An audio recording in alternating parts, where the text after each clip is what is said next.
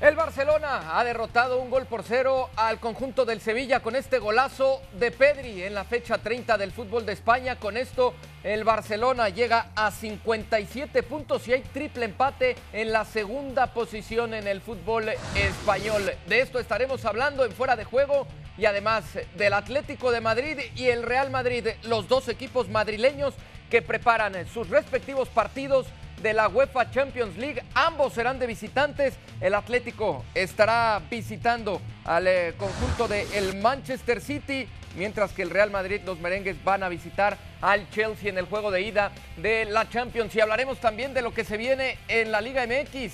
En la comarca lagunera, Santos recibe al líder general. Santos estará enfrentando al Pachuca. De esto hablamos en fuera de juego. Mario Carrillo, Alex Pareja, Michel, les damos la bienvenida para revisar lo que ha sucedido Mario después de este partido muy atractivo, fecha 30 en el fútbol de España. Le ha jugado muy bien el Sevilla, pero no le ha alcanzado para más al equipo de Julen Lopetegui. Sexta victoria consecutiva que consigue el equipo del Barcelona con un golazo de Pedri. Sí, primero que nada un partidazo.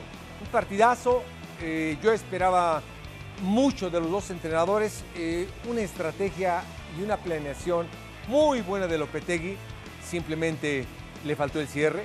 El cierre es ataca, profundiza, sé temerario, cierra, busca más llegar, ya los tienes anulados, ahora noquéalo.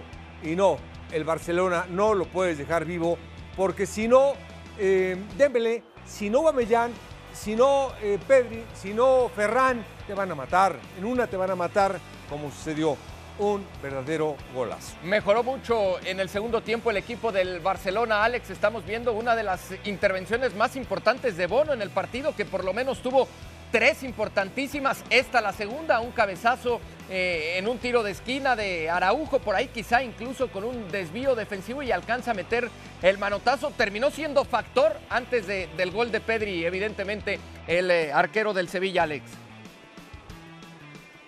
Sí, fue el que mantuvo al, equipo, ya había tenido una gran parada en la primera parte Aubameyang, fue el que mantuvo al equipo eh, vivo hasta el final. Ahí otra más buenísima, porque esa es muy complicada, venía de un rebote en un defensor tras el tiro de, de Gerard Piqué.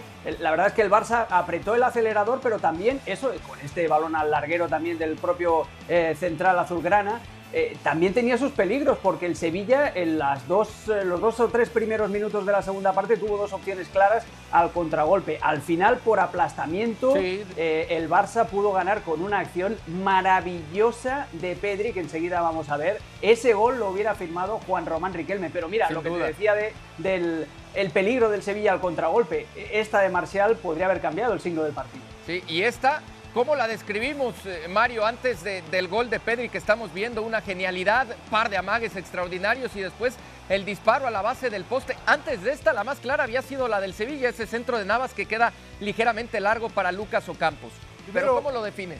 Primero, la velocidad mental de este chico es fantástica, porque al primer amague se come a dos jugadores y en la siguiente se come a uno más. Es decir, eh, hizo dos amagues extraordinarios esto es el ABC del fútbol. Amaga y tira. Así queda la tabla, Mario, Alex, amigos de fuera de juego. El Real Madrid es líder con 69 puntos, pero el Barcelona, sí, el Barcelona de Xavi Hernández, sexta victoria consecutiva, ya es segundo en la tabla, tiene 57 puntos con un partido menos en relación al Atlético de Madrid y al Sevilla. Reacciones de Pedri después del golazo y del triunfo que le ha dado al equipo catalán de esta tribuna en el Camp Nou. Pedri, ¿qué tal? Muy buenas. Buenas. ¿Cómo es escuchar tu nombre en boca hoy? 76.000 aficionados y ahora como te están cantando aquí antes de la entrevista. Sí, una locura. Desde el primer día que llegué aquí me, acogieron muy bien, me siento muy, muy querido y, nada, creo que, se lo merecen porque para mí es, la mejor afición que hay. Qué victoria más sufrida, pero ya sois segundos. Sí, la verdad que el Sevilla es un, buen equipo, sabemos que, que saben jugar, que cuando tienen el balón pues proponen buen fútbol y, y bueno, era un partido difícil, pero lo hemos conseguido sacar. Oye, cuéntame el gol. Bueno, la verdad que, que es parecido al de, al de Turquía. Siempre que veo una pierna adelante recorto y, bueno, chuto y desde que chuto se, se queda para adentro. Oye, ¿te sientes un poco el líder ya de este equipo, Pedri, con lo que haces con los goles, con el juego que despliegas? Bueno, creo que no, creo que el líder somos, somos todos, cómo corremos, cómo somos un grupo, se nota que, que están saliendo las cosas y, bueno, pues muy contento de, la victoria y, de ponernos segundo. ¿Le encontráis explicación a que este equipo hace dos, tres meses pensaba en meterse entre los cuatro primeros y ahora ya es segundo? Bueno, creo que, que hemos mejorado en, muchas cosas del fútbol, presionamos mucho mejor, tenemos mucha más tranquilidad con la pelota y, y bueno, creo que los fichajes arriba nos aportan muchísima pólvora. La última, ya sois segundos, y ahora que hay que mirar al líder, ¿se le puede cazar al Real Madrid? ¿Confiáis en pinchazos para del, del Madrid para meteros en, la lucha por la liga? Bueno, sí, sabemos que es difícil, pero, pero somos el Barça y vamos a luchar por, por ser el, primero, creo que es lo que tenemos que hacer y, y bueno, sabemos que, está difícil, pero, pero bueno, al Madrid también le, está costando y, veremos a ver si pincha. Pedri, enhorabuena, muchísimas gracias. Gracias. Las palabras de Pedri, el futbolista canario. Las reacciones de Pedri después de este triunfo del Barcelona y del golazo que se ha mandado el futbolista Alex de tan solo 19 años, un futbolista a esa edad eh, que ha tenido una noche soñada, lo han terminado coreando, como escuchábamos al fondo después de las reacciones, el, el nombre de Pedri en el Camp Nou. ¿Qué podemos esperar del futuro inmediato de un jugador de tan solo 19 años que hoy fue capaz de darle al Barcelona un triunfo de oro, importantísimo por lo que significa para los catalanes. Es que no solamente es el gol, es lo que juega Pedri, lo que trabaja para el equipo, la de balones que recupera y sobre todo lo oyes hablar y se te olvida. Lo ves jugar y, no piensas que tiene 19 años, pero es que lo ves hablar y tampoco te das cuenta, es un chico tremendamente maduro y en esa madurez mental yo creo que es donde reside eh, la, eh, eh, la, diferencia, la gran diferencia de Pedri respecto al resto de futbolistas talentosos. Tiene talento, tiene las ganas de trabajar y tiene la mentalidad para que no se le vaya la cabeza, para no creerse un dios aunque lo tenga, aunque tenga todo el Camp Nou coreando su nombre. Imagínate y, comparaciones que siempre son odiosas, ¿eh? Pero el la manera que tenía de desenvolverse Pogba cuando empezó a salir, por ejemplo, cuando empezó a despuntar en la Juventus, que tenía más o menos la misma edad que Pedri, todo el hype que se hizo a su alrededor y Pogba desapareció, nunca llegó a, culminar las expectativas. Yo con Pedri, yo no le pongo techo, porque para mí lo principal es que Pedri no pierda la cabeza. Si Pedri no se descentra y Pedri sigue progresando en el fútbol, que mucha gente lo compara con Iniesta, pero es que ahora estaba viendo una estadística de nuestro compañero Mr. Chip Iniesta necesitó 129 partidos, creo, para llegar a anotar la misma cantidad de goles con el Barça que Pedri ya ha anotado en dos temporadas. Es, es, increíble lo que te da, porque no solamente es gol, es visión de juego. Hay una, hay una acción de contragolpe en la primera mitad que le mete un pase con la izquierda de primeras a Dembélé. Maravilloso, lo bien que lee el juego. Pedri es eh, patrimonio no del Barcelona, es patrimonio del fútbol y tenemos jugador aquí para, para 10 años. Sí, sí, sí, sí. ¿Cuáles son las, las, características, Mario, que hacen tan diferente a un futbolista de tan solo 19 años de edad como Pedri, que el día de hoy, con, con una genialidad, con un eh, golazo, quizá de otro partido, ha puesto al Barcelona en el segundo puesto en el fútbol de España? Sí, lo más importante que lo definió muy bien Alex Pareja es que es un jugador que pisa el área pero la velocidad mental para decidir eh, dos segundos, recibe la pelota, ya sabe qué hacer, ya sabe cómo definir y lo más importante, cómo solucionar. Eso es muy valioso en un jugador que mentalmente está muy preparado, es decir, muy veloz mentalmente. Eso es algo fantástico. Hablando, Mario, de los tiempos del partido, porque vemos, analizamos y aplaudimos desde luego la acción eh, que ha ejecutado Pedri con la que se define el encuentro, pero los tiempos del partido pudieron ser también para el equipo del Sevilla, porque antes de esta genialidad, antes de este gol, se presentó aquella oportunidad por derecha con un servicio de Navas donde Ocampos quizá se precipita y se mete un poco de más y el servicio le queda retrasado, más me parece por error de Ocampos eh, que por el que pudo ser un mal servicio de Navas. Y, la segunda, la de Marcial, ¿no? Cuando le pica el tecatito que había recién ingresado eh, por derecha y por la espalda, se mete hacia el centro y saca un disparo que tapa a Ter Stegen. Los tiempos del partido en su momento fueron también para el Sevilla que no los aprovechó. Yo creo que un poquito más contragolpeó, muy peligroso Sevilla. Para mí llegó más, con más peligro, con más jugadores. Eh, le hizo doler demasiado. Eh, fue muy bien marcado de Jong Pedri, Busquets muy bien marcados. Esta acción de Pedri eh, fue única. Hubo otra jugada en el primer tiempo en donde él desborda dos jugadores, recuerdas por dentro, que sí. qué habilidades de chico, pero fueron dos jugadores fantásticas. Esto, el definir un partido, el ser el peso más importante de un equipo, eso vale mucho. Correcto. Eh, aparte era casi Pedri jugaba, lo dijo Alex muy bien, jugaba de lateral izquierdo peleando con Abas. Sí, sí, sí. Y, y de repente hace esta diagonal con esta claridad. Tenemos listo a Moisés eh, Llorens desde el Camp Nou. Muy mucho se habla de la actuación de Pedri, del golazo que se ha mandado el día de hoy con el que se define el partido. El Barcelona es segundo, se habla también mucho de la sexta victoria consecutiva, pero ojo, eh, atención que ya son cuatro partidos de los últimos cinco en los que el Barcelona no ha recibido gol. Es decir, la, la mejoría es notoria en defensa y en ataque. ¿Qué sensaciones ha dejado el triunfo este día y la actuación en particular de Pedri? Moy, adelante.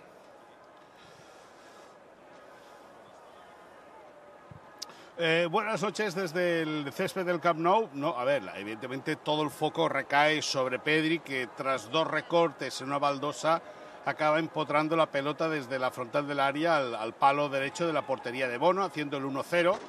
Tú bien decías ahora que el Sevilla pudo liquidar el partido antes con un, un par de llegadas. También es cierto que el Barça en el arranque de la segunda parte podría haber reventado el partido. Sí, sí. Porque Bono hace tres paradas de muchísimo mérito. Al final, el Barça, ha sido eh, justísimo eh, ganador del, partido en un choque en el cual el Barça vuelve, se queda ya como único equipo en el 2022 invicto en, España, eh, resuelve un partido complicado, resuelve un partido que evidentemente sabe aprovecharse de las bajas del Sevilla, que hace, que plantea posiblemente muy amarrategui el partido, buscando el espacio, buscando la velocidad de sus hombres de arriba, pero no le sale bien. El Barça vuelve a tener un plan de juego, a tener una filosofía clara, con extremos abiertos como Dembélé o Ferran Torres, eh, sabiendo jugar la pelota por dentro con mucho criterio, mucho error en la primera parte, no mucho error, algún error que otro le entrega en la primera parte, pero al fin y al cabo eh, tres puntos de oro que se quedan en casa, tres puntos muy trabajados por, por el, el, equipo, muy celebrados por la grada y el Barça ya es segundo, la cosa se está poniendo en su sitio. Sí, en la sí. previa hablamos de las posibilidades que tendría el Barça de, de optar al, a la liga, de las opciones, op, opciones que podría tener el Barça para llegar a, a, a conquistar el título de liga. Si el Madrid se equivoca es el camino, pero lo que sí que está claro es que el Barça sabe cómo, por qué y qué es lo que quiere en cada partido. A ver, vamos con eso, Moy. Hablábamos también de la actuación de Bono, ¿eh? No creas que la dejamos fuera y, con Alex Pareja analizábamos esas tres intervenciones que dices tuvo el arquero del equipo del Sevilla, que también fueron fundamentales en el partido. Pero a ver, hablemos del Barça, que es en este momento segundo con 57 puntos, pero ojo, tiene un partido pendiente que hipotéticamente en caso de ganarlo se, estaría acercando a nueve puntos del Real Madrid con lo que resta en la temporada. ¿Qué tantas posibilidades ves de que el Barcelona pueda meter en problemas al Real Madrid, entendiendo que está más en lo que deje de hacer el equipo merengue en la liga que en lo que pueda ir ejecutando como lo ha hecho de muy buena manera este Barcelona de Xavi?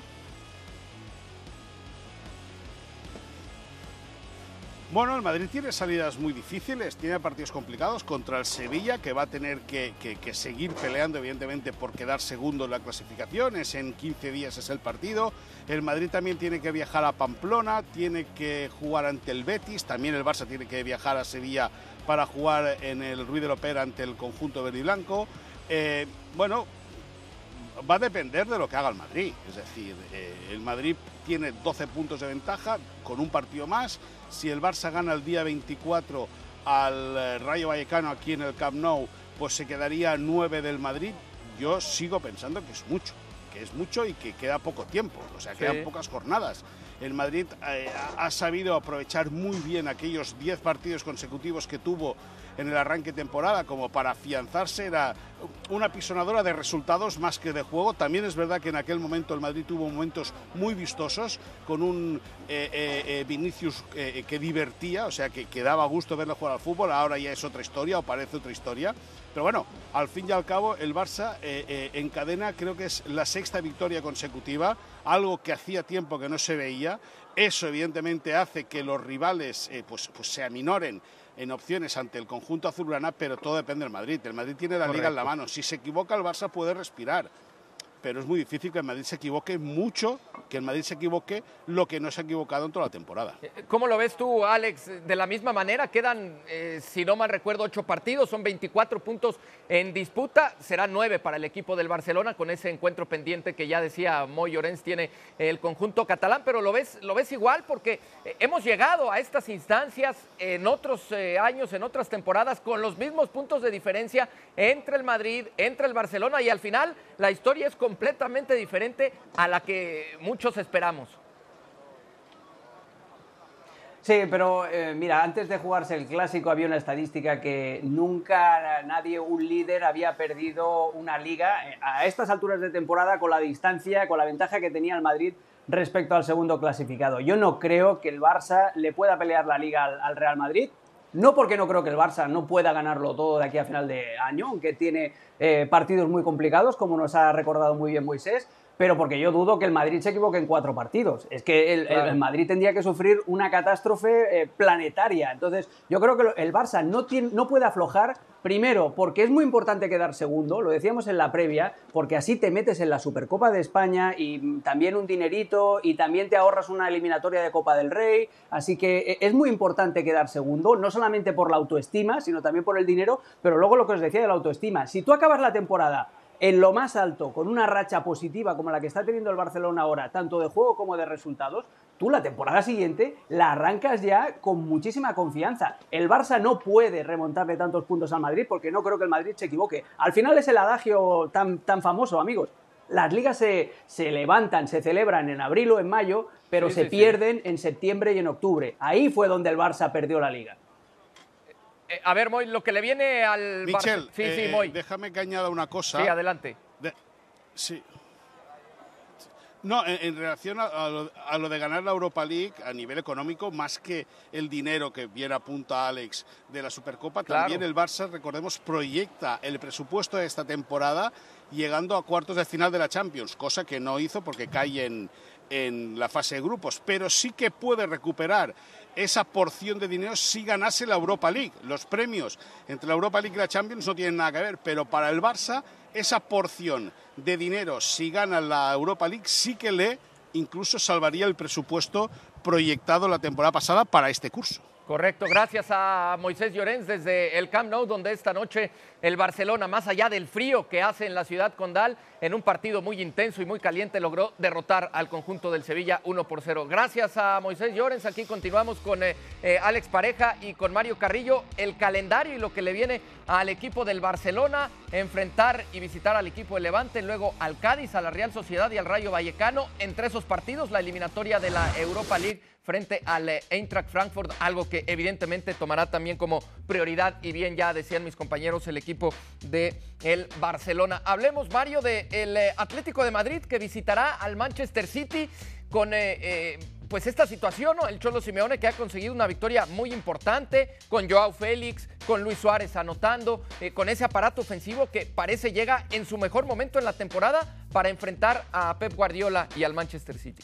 Primero un tremendo partido, partidazo, eh, dos filosofías completamente diferentes, un partido que Simeone lo está disfrutando y lo está viviendo desde ahorita, sabe cómo jugarle, y otro, otro va a haber un regocijo cuando cae cada gol del Manchester City. Es decir, regocijo porque te ponen unos trabucos, si te ponen unos candados para que no llegues, es lo que disfruta Guardiola. En esos eh, tres enfrentamientos entre Guardiola y Simeone, como técnico del Bayern en ese momento, Guardiola, la ventaja es para el español con eh, dos victorias por una del argentino.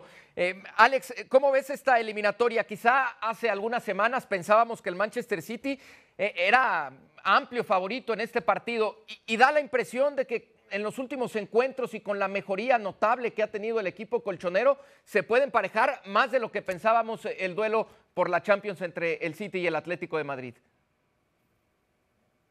Sí, precisamente por eso, porque el Atlético finalmente, después de probar con sistemas, con muñecos diferentes, encontrado ya por fin su once inicial. La llegada de Reinildo no solamente ha mejorado la defensa, sino que ha potenciado las capacidades de Lodi como carrilero. Joao Félix ya no trabaja para nadie. Joao Félix ya no es el mayordomo de Luis Suárez. Ahora es él eh, la estrella del equipo. Que Grisman esté jugando a su lado también lo potencia mucho porque Grisman es un jugador que no tiene ego y que asocia y que potencia también a, sus compañeros. Y al final el Atlético de Madrid ha vuelto al, ABC del cholismo, a ser un equipo de las tres Fs, feo, fuerte y formal. Eso es lo que es el Atlético de Madrid un 5-3-2, eh, con, con, solo prácticamente dos o dos, dos, jugadores y medio ofensivos en su, en su formación y es el, el, antídoto perfecto para el fútbol de Josep Guardiola. A mí me recuerda mucho, tal como llegan los dos equipos, porque el City llega muy engrasado también, a las semifinales de la temporada 2016-2017,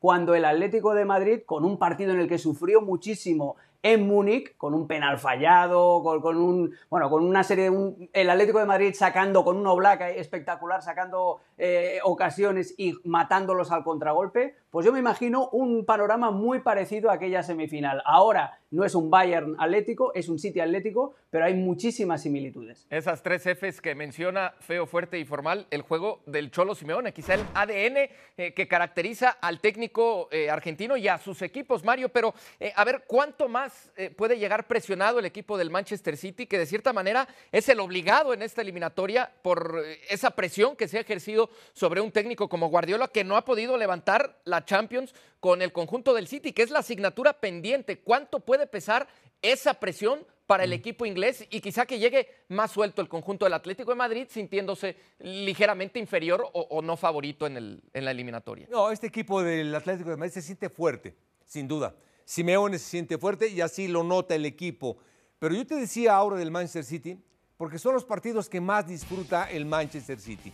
Cómo abrir a un equipo que se te va a plantar atrás con dos camiones desde España, atrás así, grandotes, y cómo generas espacios, cómo buscas espacios, cómo cambias de frente, cómo generas jugadas de gol, son las satisfacciones más grandes para un equipo y para una filosofía de, acuerdo. de esta magnitud.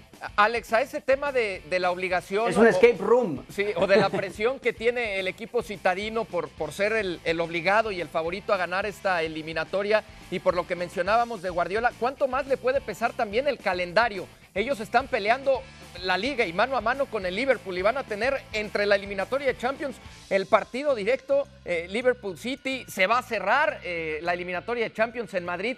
Todas estas situaciones, ¿cuánto pueden beneficiar al equipo colchonero? Mucho, mucho por el desgaste, no solamente físico, sino también psicológico. Hay un partido en Premier, un, Liverpool City, pero es que luego también hay un enfrentamiento en semifinales de la FA Cup. Y, es justo en un. le hace un sándwich a la eliminatoria de, Champions. Entonces es muy complicado. Además, Guardiola eh, es de los técnicos que no paran de, repetirnos lo estresante que es el calendario, no solamente para los técnicos, sino sobre todo para los artistas, para los jugadores. Y va a ser un partido con, mucho desgaste para eso. El Atlético de Madrid tampoco se puede dormir, ¿eh? porque ya hemos visto cómo está de apretadita la tabla en España y el Atleti necesita clasificar para Champions. Yo, yo no veo al, City con tanta presión por conseguir la Champions como nos imaginamos desde fuera. El proyecto del City es mucho más relajado de lo que, de lo que pensamos. Sí, quizá la presión la, la meten los medios, ¿no? O la ejercemos de este lado, más allá de lo que mm. puedan tener y sentir los futbolistas y el técnico del Manchester City. Bien, hablemos también, eh, Mario Alex, de la otra eliminatoria eh, donde está el conjunto del Real Madrid y que va a visitar Stamford Bridge para enfrentar al Chelsea, un Chelsea Mario que llega dolido después de perder y de ser goleado 4 por 1 frente al Brentford, una derrota dolorosísima en la Premier previa a este partido donde el Madrid después de ser vapuleado también por el Barcelona, hay que decirlo en el clásico, logró con mucha polémica ganarle 2 por 1 al conjunto del de eh, Celta de Vigo en Balaídos. Esa última derrota para el Chelsea puede jugar en favor del Real Madrid, Mario? No, no, no creo. No creo porque al margen de que fue una tremenda, tremenda goleada, eh, Rudiger anduvo, pero Qué golazo del gol ¿eh? que hizo, no, los goles que él provocó en contra fueron sensacionales también. Eh, es un equipo muy, muy completo, muy competitivo, muy agradable, partidazo sin duda, pero el Chelsea va a estar más fuerte que nunca. Sí, será un gran partido, una gran eliminatoria. La ida en Stamford Bridge, el regreso en el Santiago Bernabéu. Alex, mucho se habla de lo que ha significado y lo importante que ha sido Courtois en eh, los últimos partidos del Real Madrid. En Balaído sacó tres de gol, atajadas extraordinarias. Se habla también de la importancia de Benzema, que sigue siendo el referente. Eh, pero, ¿qué tan importante, más allá de estos dos futbolistas, es el medio campo del Madrid? El que lleguen al 100% eh, Tony Cross, Casemiro y Luka Modric. ¿De, quién depende más el Madrid? ¿De ese medio campo es o todo de Benzema? Es que depende, tienen que estar todos bien para ganar al Chelsea. Mario lo ha explicado, es que el Chelsea es un, es un bloque muy sólido. Sí que es cierto que ahora a ese bloque se le ven grietas, eh, eh, la victoria del Brentford, eh, todo el ruido institucional que hay alrededor del club.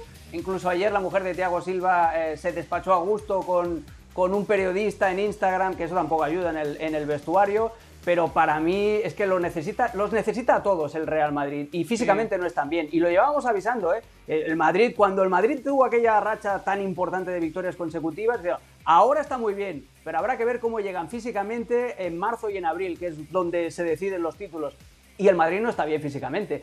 Ayer estuvo eh, dosificándose con el freno de mano echado, cada vez que se ponía con ventaja en el marcador, le daba toda la iniciativa al Celta, buscaba el contragolpe. Entonces, para mí la clave la tiene el Chelsea con el ritmo que le imponga al partido. Si el ritmo es de Premier League, si el ritmo del Chelsea es alto, al Madrid lo van a fundir. Si eh, el Madrid consigue ponerle un poquito de, de, anestesia al partido, echarse un poquito atrás y jugar como ayer hizo el Brentford al contragolpe, con las carreras de Vinicius, con Benzema habilitándolo, tiene sus oportunidades. Pero yo creo que todo depende del ritmo físico que le imponga el Chelsea a esta eliminatoria. Sí, de acuerdo con Alex Mario. Y es que lo que más incertidumbre genera con el Real Madrid es que eh, de repente le llegan mucho y con facilidad al equipo merengue, ¿no? Es eh, quizá lo que tendría que ajustar para esta eliminatoria. Pero también es cierto que no lo podemos dar por muerto al Real Madrid, más allá de lo que pasa en la ida e incluso en el juego de vuelta recordando lo que pasó frente al Paris Saint-Germain, donde por la mínima diferencia pierden de visita, pero después iban perdiendo y ahí en el Bernabéu en 20 minutos logran darle la vuelta a una eliminatoria que parecía perdida, Mario. Un equipo muy poderoso el Madrid, poderosísimo, exacto, concreto, simplemente eh, tiene 14 jugadores. Es decir, si uno falta, si es Benzema, si es Vinicius, si es Modric, ya no saben cómo poner a otro, ya no hay en la banca jugadores de refresco, no tienen tres delanteros como tiene Barcelona brillantes, no, simplemente el equipo es justo, cualquiera situación física que les falte, le va a repercutir en todo. Tendremos una semana increíble con los partidos de Champions que nos esperan. Hablamos ya de estos dos, donde el Atlético de Madrid y el Real Madrid estarán presentes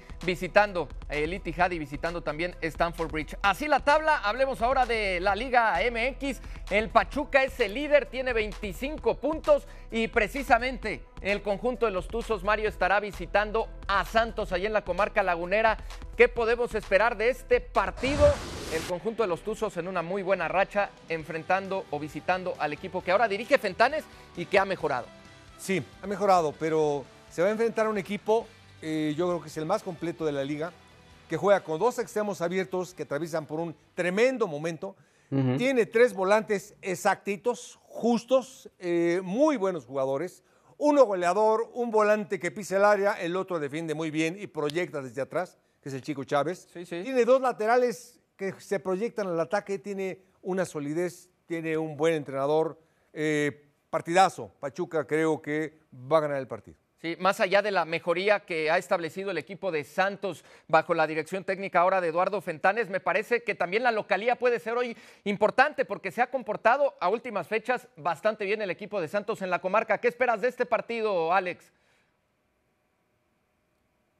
Bueno, pues eh, que, Pachuca sigue mostrando su solidez. Es el equipo menos goleado de toda la liga. Eh, tiene, un, tiene un conjunto, ya lo ha explicado Mario, eh, que prácticamente no rota y que tiene una columna vertebral muy poderosa. En los momentos en los que Santos lleve la iniciativa, Cabral y Óscar Ustari tienen que aparecer y Nico Ibáñez también para dar un descargo en, en largo, ¿no? Cuando, cuando, Santos esté presionando, que puedan utilizarlo. Es un equipo muy completo, Pachuca, y lo que decía, es que no solamente tiene una columna vertebral fuerte, eh, sino, lo ha explicado muy bien Mario, tiene a dos aviones por las bandas que te pueden hacer mucho daño. Buen partido que tendremos por ESPN Deportes, la invitación para que nos acompañen a través de ESPN Deportes y ESPN Plus también a las 7.30 eh, pm tiempo del Este, poco antes en el Pacífico. Gracias a nombre de Alex Pareja, Mario Carrillo, Toño Oviedo en la producción esto fue Fuera de Juego y nos vemos la próxima.